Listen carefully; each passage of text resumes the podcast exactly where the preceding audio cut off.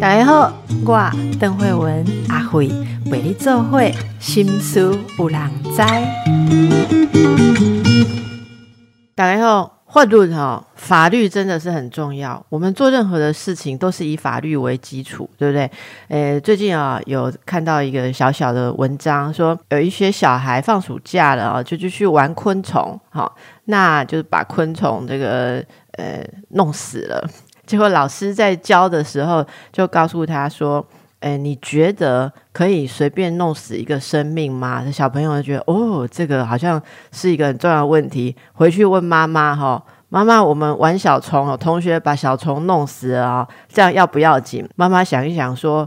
我查一下法律看看哦，弄死人是不可以，弄死昆虫不知道查什么法哦。就刚好前两天我们有访问那个动物保护法，诶，动物保护法有没有保护到昆虫？哇，这个就诶，我看到这篇文章是说老师启发了孩子做很多的思考跟呃想象啊。那但是我们日常生活中所有的事情。都有法律规范吗？当然也不是全部，只是啊，单打保护的人哦，你不知道，其实你以为没有法律规范的事情是有的。那因为法律常常一般人会觉得看不懂，其实我今天也很想请教啊，为什么法律都要写那种用字？其实让我们很容易觉得我们是文盲。好，今天请到的是这个我们法白，就是法律白话文运动呃社群经理，我们的廖博威，博威你好，哎，邓师好，大家好。是博威，呃，先跟大家介绍一下我们法白好不好？法律白话文运动是怎样的一个团体？然后你们的目标是什么？哎，其实我们最开始的成立是在二零一四年三一八学运的时候，呃，就是那时候三一八的一开始是因为大家在反服贸嘛，对不对？但第一个问题就是什么是服贸？然后呃，那时候其实网络就已经很风行了嘛，基本上三一八可以说是就是。靠网络起家的运动，所以同一个时间，网络上也就是传流传的各式各样的各种懒人包。嗯，好，那问题来了，这些懒人包他们是正确的吗？哎，其实好像不太一定。然后，而而且服贸协议这个东西本身是一个协议，那协议是什么？它其实就是法律的一种。那呃，那时候我们的一些创办人啊，什么之类，就是最开始的成员们，他们是一群在法律系念研究国际法的研究生。他们发现服贸协议这个东西，其实就是一些跟国际法协议有关的东西。那对他们来说，就是哎，这个东西怎么没有人能就是正确把它讲出来？那他们觉得是这是他们的专业。他们觉得说，那好，我们有必要要把这个事情又透过我们的专业讲解给大众听，而且是让正确的让大众理解它到底是什么东西。所以最开始我们就成立了一个叫做“福茂科普文计划”。在呃三一八运动结束之后，我们就发现，就是其实不止福茂，其实法律本身这件事情就是有这个样子的问题。我们台湾人其实就是非常的缺乏，就是有一个人好好的告诉大家说，法律平常发生的法律。到底是什么一回事？所以就最后有了法律白话文运动这样子。是，其实大家听这个过程哦，呃，我们。可能一开始忘了怎么开始，你这样一讲，我才想起来。只是大家后来其实很有印象，说，哎，其实每次遇到一些呃议题，哈，新闻议题，哎，常常会看到法律白话文运动有这个呃一些解释，哈。现在你们的那个这个是粉砖吗？有二十九万粉丝还是 IG？是粉砖？IG，IG 哈，呃呃，二十九万相当的不容易哦，哈。而且，哎，这个很多人哦，即使没有订阅哦，想要知道一个什么。什么事情的时候，哎，都知道说我们要去查一下这个法律白话文哦，法律白话文运动。那这次有机会可以访到博威哈，最主要是因为法律白话运动出了一本书，这本书是法律归法律哦，集结了过去一年多来这个呃法白运动哦，在这个 IG 上面反映最热烈的三十篇主题，这三十篇当然都是大家曾经有印象的事情。那这这个真的很棒，我。们就今天就来聊一聊哈，呃，例如说啦，哦，诶，大家记得去年有那个改名的，好改名的，这是寿司店，好，就是名字改成鲑鱼就可以免费吃到这个知名的呃回转寿司店的这个寿司啊，那很多人就开始有有的人是开玩笑，可是有的人真的就去改哦。哎，其实说到改名字，像这种事情，大家也只是在讨论那个。呃，这样改啊，会有什么感觉啊？可是这其实最重要性改名是牵涉到法律嘛，啊，像这件事情，呃，我们可以想些什么？那呃，你们会想要提醒民众什么样的法律？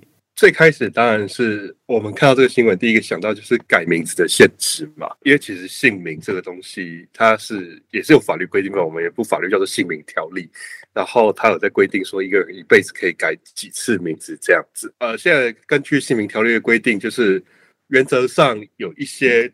你可以改名，原则上你只能根据一些，他有列举一些原因，比如说什么，你跟你的家人亲属有同名同姓，或是你所在地的公司也有人跟你同名同姓，或是可能你所在地，比如说我在台北的话，那可能有一个通气犯刚好跟我一样叫廖博威，那这些是可以作为改名的原因。但是后来就是我们新增了一个例外条款，如果你单纯觉得你的名字不雅，或是你有一些其他原因的话，那这个其他原因就是随便。你有什么理由都可以，你可以来申请改名。但是，就是如果你用这个其他原因来申请改名的话，一辈子只有三次机会。那三次机会的话，就包括说，就是你改了一次过去，你后来后悔了改回来，哎，这样就用掉两次。所以，万这些人很有可能状况是，他们小时候曾经改了一次过去，然后长大以后自己改回来。那万一他们再改成鲑鱼的话怎么办？那真的没救，他们只能去拜托可能他们长辈。把自己的名字改成鲑鱼，然后用前面我刚刚讲到同名同姓条款把它改回来，这样子。哦，你这样讲其实就好玩了，对对，就变成要拜托长辈去改，然后用长辈的扩大，长辈可以改回来的那个次数，就大家都被他害到用掉两次这样。那所以像这样子的，就是一种法律尝试哦。不会，你自己也是学法律的吗？对。那你们学法律的人哦的生活，跟我们一般人会不会有很大的那个 sense 那种？那种感受上是常常很不同吗？你们走在哪里做什么事，都有一个一一部六法全书在你的头脑里面吗？是也不会这么累，但是我们做法吧又稍微不一样，是就是因为就是平常就要看一些有什么新闻啊什么之类，可以拿来当做我们就是拿来讲的点。比起一般我的可能同学们啊什么，因为他们平常律师我同学们都在当律师啊什么，他们可能真的就是平常下班了以后。他们还是会想要进入下班模式，就不要来我不要来跟我讲法律。那我们可能就会就是平常虽然可能下班之后是所谓进入所谓低负载模式，但我今可能看到什么新闻啊什么之类的，就是我的还是会透过直觉去第一个反应说，哎，这个东西有没有点可以讲？比如说像那个刚刚寿司那个是一个去年蛮典型的例子。这个东西是我大概在下班的时候看到，我在捷运上这边划手机看一看，然后突然看说，哎，这件事情烧起来了。然后我就迅速，就是当时候我手上只有手机，我就赶快去查一下法条什么之类。就是，呃，我们自己在做的时候，还是会看，就是说，哎，最近有什么新闻，然后这个新闻有没有什么很明显的法律的点可以拿来跟大家讲，这样子。就是我们的雷达可能会稍微敏感一点。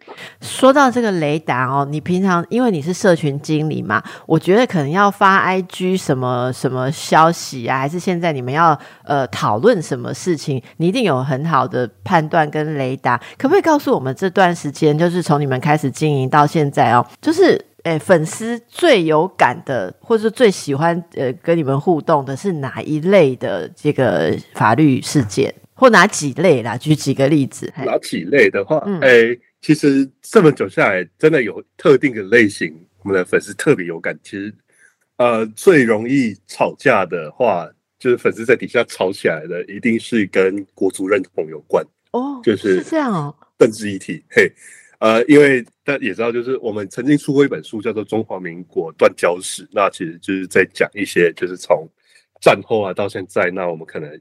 呃，就是中华民国国家地位就是真的比较特殊嘛，大家都知道，所以我们每次只要探讨这件事情的时候，底下就会吵成一团的哦。就是有时候其实只是单纯想发文，但是没有想到他会就是吵成这个样子。但这个是比较吵架类型的。然后另外一个方面可能就是，比如说，呃，像最近可能跟骚法通通过了嘛，那一直以来就是可能就是，但我们受众蛮多是大概三十五岁以下的女性。就从我们后台显示出来的，然后那女生比较在意的话，议题可能就会是，比如说性骚扰啊，然后呃最近的比较重大的新闻，比如说那个美国的堕胎堕胎权的问题。那台湾这几年一直有人试着要提公投嘛，对不对？对，就这些问题，其实我们的受众都非常的也会非常的在意这样子。然后还有最近的跟骚法这样子的问题，因为其实就是我们可以发现，这很多的人他其实有这样子的经验。对啊，然后所以当我们写出这些东西的时候，呃，对他们来说就是会打到他们自己，他们可能或许不会平常跟别人任何人分享，但是因为我们把它写出来了，那就会让触动到他们自己的一些想法，所以这个也会引起就是为数不小的互动这样子。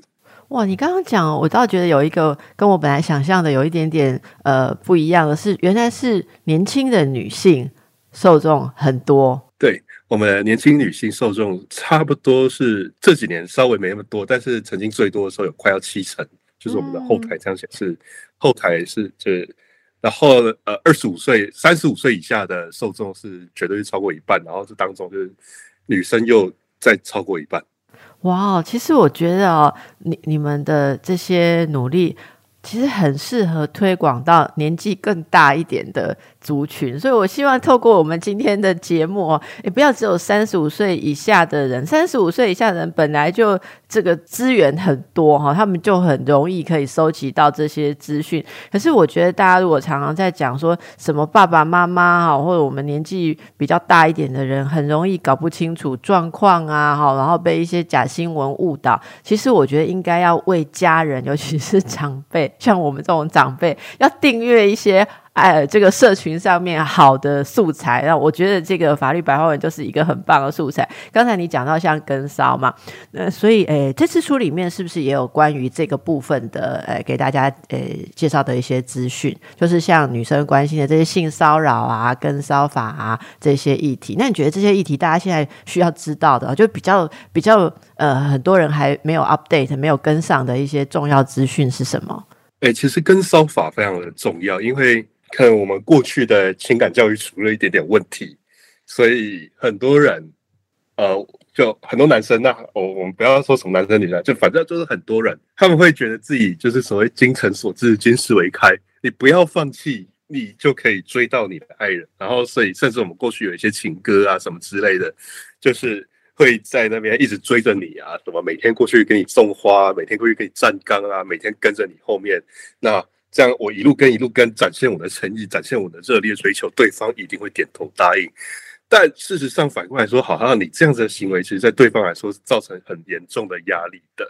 那过去我们可能没有理解到这件事情，但是我们现在有跟踪骚扰防治法律，这些这样子的行为，就是热烈追求的行为。你每天去跟人家，你每天去站岗，你每天去送人家礼物，你每天传讯息问人家早安晚安，吃饱没什么之类的这些东西。都会被跟踪骚扰防治法列入所谓的跟踪骚扰行为，大家不要再被以前的情歌所骗了。你如果真的喜欢他，请给他一点，给他最基本而且是应该要有的一定的。交往界限，这是非常重要的事。那如果被人家认定成跟踪骚扰，会有什么样的法律责任？哎，其实最开始，如果你被跟，你觉得你被跟踪骚扰的话，你可以报警。那警察经过一定的调查之后，可以开发一张类似告诫单之类的东西，就是有点像保护令的东西，就是去要求那个人说：好，你不要再靠近这个人，你不要再传讯给他，你不要再做什么事情。那那个人如果又违反这个告诫单，再继续做的话，他是可以判刑的，甚至可以预防性羁押。像今年六月上才上路嘛，对不对？就有好几个人，他就是因为违反跟踪骚扰防治法律劝不听的关系，就被法院裁定羁押进去了。所以这是真的会，你可能会被抓去关的。那实物上哈，我我我蛮好奇，例如说你们底下粉丝的讨论啊，或什么实物上要去。报警说有个有个人一直在跟我示爱，然后是在跟踪，就实物上有没有一些呃困难，好，或者说大家的一些心理障碍，还是大家都很容易就可以确定说，哦，这个要去呃，就是应该要去告他。这个你你实际接触的案例如何？呃，其实我觉得现在人的权利意识比较高了，所以呃，遇到任何的状况的时候，他们。呃，如果他们如果知道要去哪里申主张他们的权利的话，那他们就会去这么做。嗯，呃，过去可能是因为我们这就是因为没有跟招法关系，说实在，你去报警，那警察也不知道该怎么办，也就真的没有很明确的法律可以来处理这件事情，只有涉违法罚的就几千块而已，这样啊，就是过去的效果不彰。那现在来说的话，我觉得现在的人比较敢去去报警这件事情，我觉得啊、我们自己是没有真的有人来跟我们说说哦，有就是我真的跑去报警了，怎么样之类的。但是从就是这阵子我们有在观察，就是跟骚法上路以后的一些案例的新闻，然后呃案例其实不少，相较于过去啊，可能会真的有比较多人愿意去就是去做报警啊，去主张自己权利这样子。是是哦，所以大家从这些例子就可以看到，有一些呃法律的新的改变，或者是说在争议当中哦，期待被改变，还是其实行之有年的，有一些我们不知道的事情，其实在日常生活中影响非常的大啊、所以诶，今天也透过我们的访谈，希望大家可以多对法律有一点觉察，有一点关系。好，今天我们呃请教的是法律白话文运动的社群经理，我们的博威廖博威啊。刚才呃说到法律白话文运动最新著作《法律归法律》，用大家熟悉的新闻事件来来帮助大家哦检视一下，说诶，你熟不熟悉这些新闻？事件背后相关的法律知识，好，那其实最近哦，大家诶应该也会想起，应该说近期很有名的一个判决啦，这是顶新案哦。其实我我觉得我一直有在好奇，说最后会怎样哦？顶新案就是那个油的问题嘛，好、油的问题。那这个其中顶新应该是牵涉很多案呐，哈，那其中有被法院判决无罪的哈，当时也引发争议，所以大家可能在讨论的时候就会很生气，说啊卖假油啦，害那么多人啊，可能很多人吃到那些油也不一定已经发病了，会不会以后才得癌症啊，或怎么样啊？这种事情怎么可以无罪？可事实上，在法律的认定上，不是只有看这件事道德性。或者是他有没有害，是不是？所以像像这样的事件的话，呃，博威会怎么样提醒大家看的角度呢？因为当初的一个问题是，就是呃，检察官他没有办法去举证说顶薪这个东西它真的会造成一定的伤害嘛，对不对？就其实是出现在举证上面的问题，然后还有可能法律也有一些这样的规范。当当然，对一般人来说，他就是和情感上没办法接受的事情。但是我觉得，就是多数的时候，呃，就是法律它终究还是一个讲究理性的地方。那很多时候，我们的判决，你觉得很有问题的判决，其实它可能真的没有问题。你是你的情感觉得它有问题，那我觉得大家就是要放下自己的情感，去呃再去多了解一下，多看一下。好，你真的觉得它很有问题，那你至少要去把东西找出来看，说他到底哪里出了问题。你去看他的论述过程，你去看他怎么去讨论出这个结果的。那你把这件事情做完以后，你再来觉得他的问题也不晚。就是我的意思是这样，就是还是希望大家不要那么快的去对任何事情做出情绪上的反应，特别是比如说顶新这种争议非常大的案子，那争议这么大，代表说什么？那其实就是要花更多的心力去了解说。他到底发生什么事情？他绝对不会是就是哦，法院说我们以后可以卖假油这么简单而已。他背后还有一定有他更深一层的逻辑在。他他没有办法被呃有足够的证据论证说它有害，是因为它含有的那些物质没有一个具体的证据说一定会对人体发生伤害吗？是这个意思吗？对，就是当初的问题是说，就是检察官举了很多证据，但是呃也也不是说举了很多证据，就是检察官有一些证据出来，但是呃他这些证据。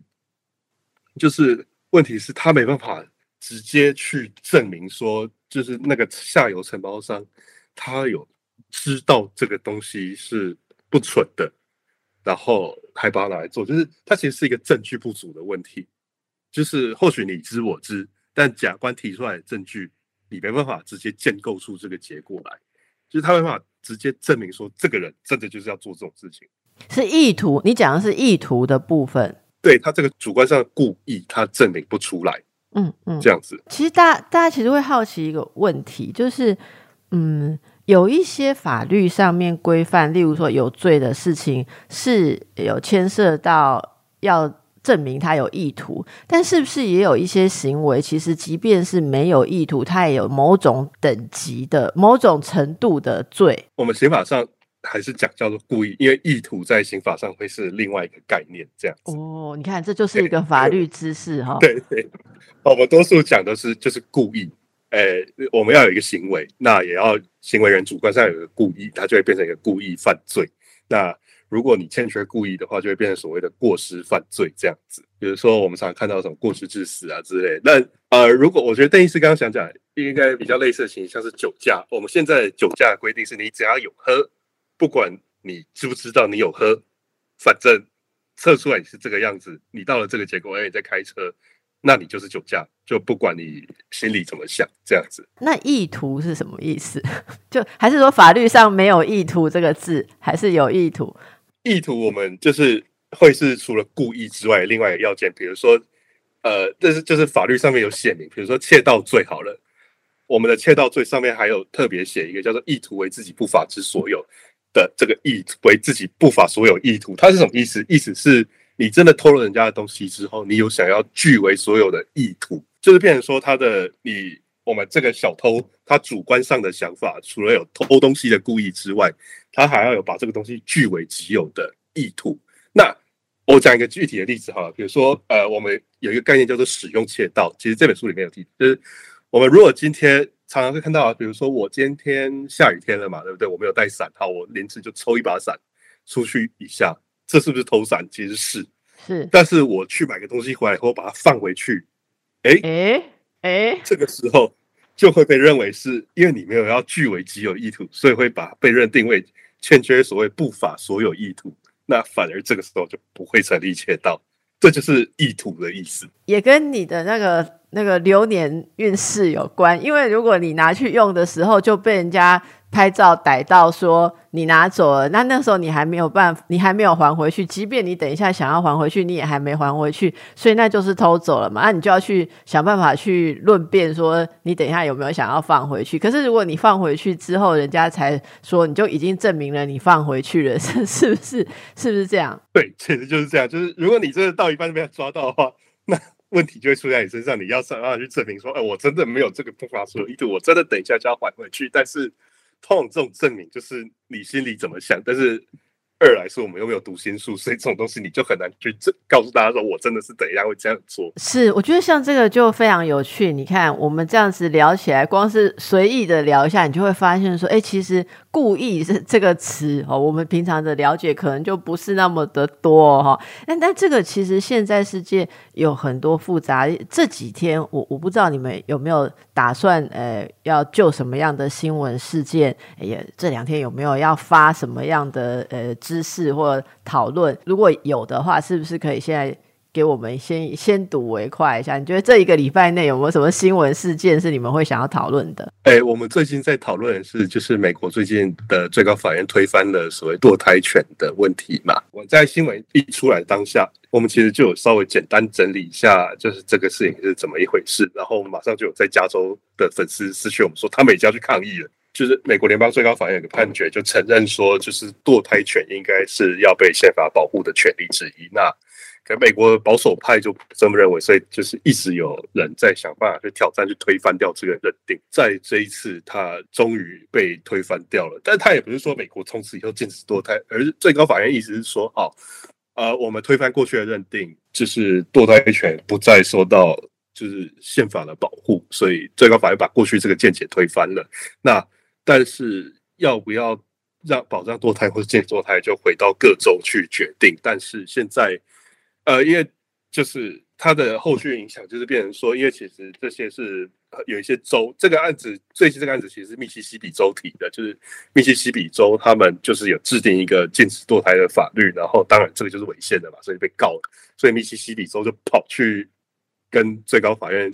美国最高法院提起诉讼，要求他们推掉这个见解。那其实现在很多比较保守的州都已经蠢蠢欲动，要制定更严格的就是禁止堕胎的法律。那呃，这个后续就是这件事情，它其实是有一个非常立即影响的结果。而且因为台湾跟美国关系很近，所以这件事情其实我觉得对台湾也会有一定程度的影响。这个大家可以去听呃这一集 podcast 哦，我觉得这是很受到关注。那在这个背景上哦，就是你怎么看？呃，为什么美国的最高法院会有这样子的一个翻案？就是它是不是有一些趋势啊？或者说，我们一般都会以为这个好像是应该往越来越……我不知道这适不适合讲开放了哈，或者说是女性友善的方面走，但是好像又不是如此。我像我来思考这件事，我会觉得百百思不得其解，说为什么会有这样的倒退？但是我觉得一定不能用只有用倒退来想，是不是？所以它应它是什么样的一个趋势造成的结果？可以稍微跟我们介绍一下吗？哎，其实因为现在的就是美国最高法院的组成，就是看他们法院组成，然后。呃，现在大法官的保守占多数，会有这样的结果，其实啊很让人失望，但是也让人没那么意外，因为像最近有一位是川普提名的，那 就是川普的立场是就是最美国最保守的那一块嘛，那所以他会提出什么样子的大法官，那我们就真的不会太意外。会有这样子的结局，然后，所以这些人他们就会倾向于就是一些很传统的美国概念，然后往越来越保守的方向走去。所以像多胎权这种比较新兴的概念，他可能就不会被保守派的啊不容于保守派人的眼里。所以在这个案子又重新进到最高法院的时候，呃，他就被翻掉。那。这个结果说实在，其实没有很令人意外，但是是非常令人难过的一件事情。真的这样子呃发展下去的时候，其实我们知道也听说各个州，美国很多的州都可能面临着要再重新去思考，或者说要要不要改变他们的堕胎相关法令。那你刚刚提到的一点。听起来蛮吓人，就是说台湾也有可能被影响到，或者台湾也有一直都有反对的。你说一直要提公投的那个保守那些保守势力，所以那些如果提起来的话，这整个意思就是说，也可能再掀起重新的论战。那如果以台湾来讲的话，这个论战开始是不是就是要经过公投？就是它会它会运作下去，会再有这个公投吗？还是像我们我们？你们是法律白话，我们是法律白痴。就是说，像这个之前已经提过，之前已经提过公投没有过的事情，可以再重新一模一样的再提起来投吗？哎，其实是因为之前那个公投没有过，它都是在程序上没过哦，所以他如果有那个时间精力的话，他可以再一直投，一直踢，一直踢。他如果不累的话，他可以就是很遗憾的是，他可以再再投。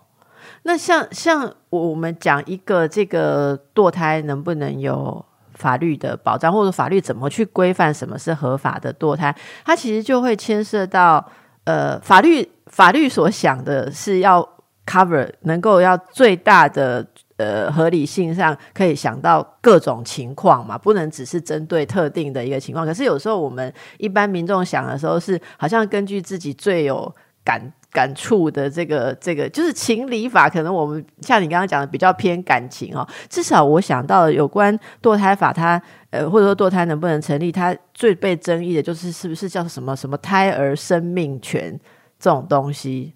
好，那例如说什么多大就是几周吗？还是有心跳，像心跳法案或者是什么这样，它就是被认定是一个生命，所以堕胎就不是堕胎的事情，而是一个生命的。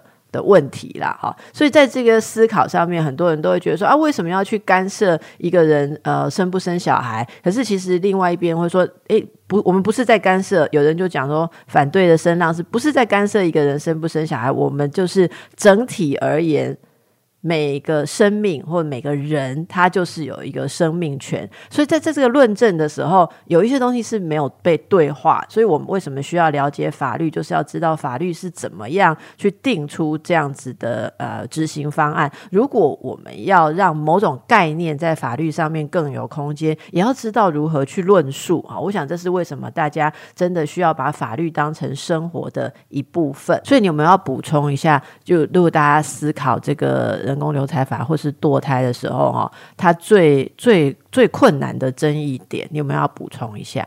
其实我觉得就是刚刚邓医师讲的问题，就是到底胎儿是不是生命？那我们要保护，到底是要保护妈妈，还是要保护所谓这个还没出生的生命？这样子，呃，胎儿他在出生之前，他就不是一个法律上面的人。堕胎这件事本身，因为我觉得他。呃，他这个问题最大问题还是我们就是所谓道德感受的问题。他其实是跟 法律的考量，我觉得就是他的考量，我觉得最多还是一个道德上的选择。在法律上，就是一些法律价值的选择。那你到底要不要把这个胎儿视为一个生命体，或者多大的胎儿它会变成一个生命体？嗯，那显然现在保守派他就是那叫做非常的限缩的解释嘛，甚至比如说什么。呃，几周后有心跳，什么八周就有心跳了。那这个有心跳以后，它就是有生命体的东西，你就不能把它堕胎堕掉。但是，呃，反过头来，这个东西就是忽略了，就是母亲的独立性，因为终究来说，就是怀孕的存在，就是胎儿，它终究还是在靠需要靠着母亲的生命去维持它的生存嘛。所以你可以说它是一个完整的生命，其实不一定是。就是这样的论点蛮奇怪的。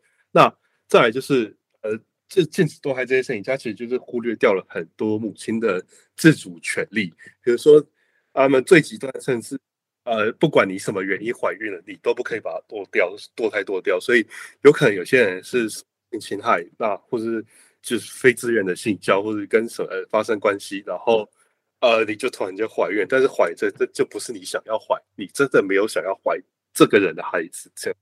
那你这时候还不能他禁止他堕胎堕掉，必须要他这样十几周怀孕，这样十十个月，然后才能把他生出来，你才可以结束这个旅程。其实我就觉得这是一件非常残忍的事情。最近是不是也有一个呃新闻的事件？我不知道，我印象中是是是不是美国？他是不是有说一个少女被他的近亲其实是呃强暴，然后怀孕了之后，因为那个。呃，怀孕的周数，好，就时间没有很短，所以那个好像在呃判决上是说，呃，他应该要把小孩生下来，然后再出养，然后听说法官还这个称呼说这个性侵者是孩子的父亲。我不知道博威有没有看到这个新闻？好像你现在讲到这个，我想到这几天好像在划过脸书的时候，有看到人家分享这样一件事情，可是因为因为没有想到会跟你讨论到，所以我没有记下来那个细节。你有？留意到这样的一个事件吗？最近好像是巴西，是不是？哦，巴西是不是？巴西的。对，他说那个那个那个法官还是个女法官呢，就是可怕。好，我们终于从博威的口中听出了一个情感性的字眼，叫做可怕哈。可怕嘛？我会觉得可怕，因为我我说真的跟大家讲，因为我真的忘记他是巴西还是什么，因为刚好划过去，刚好博威提到，就想到说有些事情就我们真的觉得很可怕，我们也觉得吃毒油很可怕。好，然后我也有有很多事情我们觉得可怕，有很多事情我们觉得不可怕，像名字改成鲑鱼，或者是对喜欢的人锲而不舍的追求。但是呃，于是我我常常觉得透过呃对法律的这个呃理解跟研究，哈，大家如果去呃理解这个事情。是一个很好的我我们素养的提升，就是你会知道说，原来一种情况有那么多面的事情要考虑，而。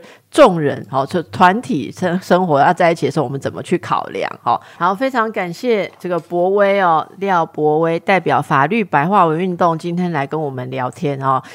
那我们呃希望大家都能够去看看法律白话文运动的新书《法律归法律》哦。这我我说真的不是只有去讨论那三十个案件而已，而是哦，这你看刚刚在跟博威在聊的时候，你会发现说每个事情你也真的要能够去想象其他立场。的人，他在在意什么。可是这中间有时候彼此立场不同，会很愤怒，对不对？好，有时候会会非常的愤怒。那这个说到你们经营这样子的 IG 啊社群啊，因为你是社群经理嘛，哈，有没有一些立场很？极端的人啊，会跑去你们那边情绪性的发泄，或者说现在如果有人要推什么，就去灌你们那边，然后希望拉你们站到他们的阵营。你有没有面对过这样的事情？哎，灌留言倒是还好，我们只会被就是机器账号，然后灌一些就是垃圾讯息而已。但是如果说情绪很激动的话，基本上有我们几乎。每两三天，就是一个礼拜，可能这种事情会出现个大概三四次、四五次这样。这么频繁哦，那所以去看你们那边留言，应该是很精彩。很精彩啊！哎哎，我为什么问这个哈？因为哦，去法律白话文运动下面情绪性留言，我觉得有点呃危险呢。因为你们都很懂法律耶，万一我们去那边留言里面讲什么，哎，你们很知道可以告我们什么？然后现在是不是？就我就讲到的是说，这里面看到的网络现在也有很多嗯，大家有在思考的法律权益，对不对？很多人是在这个呃网络世界里面，例如转贴东西就。发生问题，其实日前我还听到学生讲说，他们只是为了办一个活动，好像有一个演讲，为了做一个梗图，就用了可能他们追的某一个日剧啊，或是韩剧里面一个 一个截图啊，结果才放上去，马上就被比较有 sense 的学长姐提醒说：“哦，你这样大条了，因为你万一被好，例如说。”日本的哪一个影视公司告的话，你也不得了。你有你没有这个里面的女明星的授权，还有这个这出剧制作公司本身的授权。所以大家其实平常在网络，即便只是转贴分享事情，你可能都不知道有一些权益跟责任哦。像这方面，我们是不是最后也请博威在这件小事上提醒大家，有没有什么基本要注意的？好，这其实就是一些呃这个问题很多。人很常做，就是想说啊，这个东西哦，我好喜欢这个，我把它下载下来，然后再贴出去这样。但是，呃，你这样的行为其实就会构成著作权法上面所谓的重置行为。那你如果没有经过版权方允许，然后去进行这个重置的话，呃，它基本上就是违法的行为，它就是有争议的，它就会有违法的问题的。所以，还是希望大家就是呃，你真的很喜欢。那没关系，你就不要传出去。那那不，我我问一个具体的，我说你们是法律白话，我是法，我们是法律 白痴，就是说哈，比方说，如果我喜欢一个电影，好不好？好，假设现在。现在正要上映的电影，然后他们不是都在宣传上、文宣上会有一个海报吗？什么戏院，然后或者那或是 Netflix 什么时候上映，然后主领衔主演谁谁谁？比方那一张海报我看到，那我可不可以？因为这就是他们文宣的海报，我可不可以把那个海报下载上来，然后放在我自己的社群，说啊，最近要去看这部电影，非常期待，相当不错。这样子有没有侵权？其实这个就是这个问题最难的地方了，因为他。可能有侵权，但是，呃，反过来说，因为这个事情真的就是你只是单纯喜欢他，然后你贴一个出来，你反而可以也可以去跟他主张说，你这个是所谓的合理使用这样子。然后，哎，这这只是单纯的贴一张那种电影海报的行为，其实非常的轻微。所以，而且应该是不是电影公司也不会想告你，因为你帮他分享他的文学，这有一点。尝试，但是可能不是法律。那那还有另外，那有个很奇怪，例如我们看到大家文章，像你们的文章啊，哈，呃，我觉得很棒。然后我就直接按那个分享键，有没有一个箭箭头，呃，弯弯的那个箭头，直接分享。那我们是不是都默认说，哎，你的文章愿意被我分享？还是以前有一些比较古典的人都还会下面留言说，请问可以分享吗？你知道吗？我我最早粉砖的时候，哎，很多很很很很那个小心的会来问说，哎，请问你这篇文章可以让我分享？啊，有的还跟我讲说，我要分享给五个朋友，可以吗？可是现在越来越少人问了，是因为这是一种默认嘛？如果你例如说你开地球的文章或是怎样，我我我随便都可以自己分享到自己的，还是说这个动作上有什么怎么做就可以确保没有问题？其实我觉得脸书的。那个分享机制是没有问题的，因为你虽然按的是分享，但它最终还是导回到原本的人的发文嘛，对不对？哦，对对对对对对，对啊，所以其实这个问题它其实不会构成所谓的重置的行为。那你说就是有人不爽的话，那我觉得最大的问题就是，当你开了地球之后，你就要有预期，你就要有心理准备，这个东西是会被分享。如果你不想被分享，那呃，说实在就是不要开地球分享。那如果今天是比如说人家发了以后，然后你把人家可能画面截图下来，嘿，或者复制贴上，用你自己的名义发出去，嗯，这个可能就所谓的著作权法上面的问题了。博威，那我问你一下哈，诶，这个最后让大家，如果你有在这个社群上面发表啊，其实我们最讨厌的是什么，你知道吗？比方说我在自己的粉丝专业，好，还是说大家自己的 FB，我们可能就写了啊，假设我写了一个文章，有前后文，这样假设有有六百字好了，那有人就给我从把从中间其中的一段拷贝贴上，然后就。他就他有说是我说的，可是问题是去掉前后文之后，只摘中间，你知道有时候意思看起来会完全不一样。好，那那这个时候其实我们就可以告他重置或是不当的引用，是这样吗？要去哪里告？诶，当然，你如果复制贴上这种东西，就是会有重置的问题。那重置它其实非法重置，它是一个刑事犯罪的问题，你可以去就是去报警起诉他，那请检察官侦查，然后去起诉他这样子。但是，就是当然，这种呃，像这种单纯复制文章的话，我觉得他没有很明确的案例可以告诉。因为说实在，著作权我现在也没办法跟你百分之百肯定说，哦，这个就是有罪，这个一定会判有罪，不会。因为著作权它还有一个问题，因为它都是采个案认定的，所以它结果会怎么样，其实就是还是都是一个案子，每个不同的案子，法院去做不同的确认。所以我没办法在现在就很明确跟你说，这个就是有问题，绝对有问题，告他一定会。可以告他不行，我不会这样跟你说。但是，如果当你觉得你的著作权被侵害的时候，因为他就是他会有刑事责任的问题，所以你可以去报警。那警察，比如说，呃，警察其实也有专门的警察来处理制制裁警。我突然间保质大队还是什么，突然间一时忘记他们那个全名叫做，就是警察专门。这名字好酷哦！如果真的叫保质大队，真的蛮酷的。也是这个名字，就是警察有专门的制裁部门在处理这种问题。然后，当然你也可以直接请律师，然后去家属提起告诉什么之类都可以。就是他是有一个刑事责任在，你可以走刑事程序，那你也可以走民事程序要求赔偿这样子。所以我想最后其实无非只是要提醒大家啊，我们每天做的日常小动作，诶。一方面是自己的权益不要受损，一方面你也不要无意中去损害到别人的权利，给自己惹上麻烦因为你知道，有些我们有些人不清楚，可是有些人可是很很很精光的，他很知道你踩到他什么。像呃，想要提醒大家，在网络上哦，有时候讲一些话，好，还是就是说你听到的事情，你再把它转出去，你有没有也帮着呃分享一些？万一那是不实的事情，好，到底你会不会有责任？其实这些。大家都需要一些尝试。那我们呃最常看到哈，诶，像是。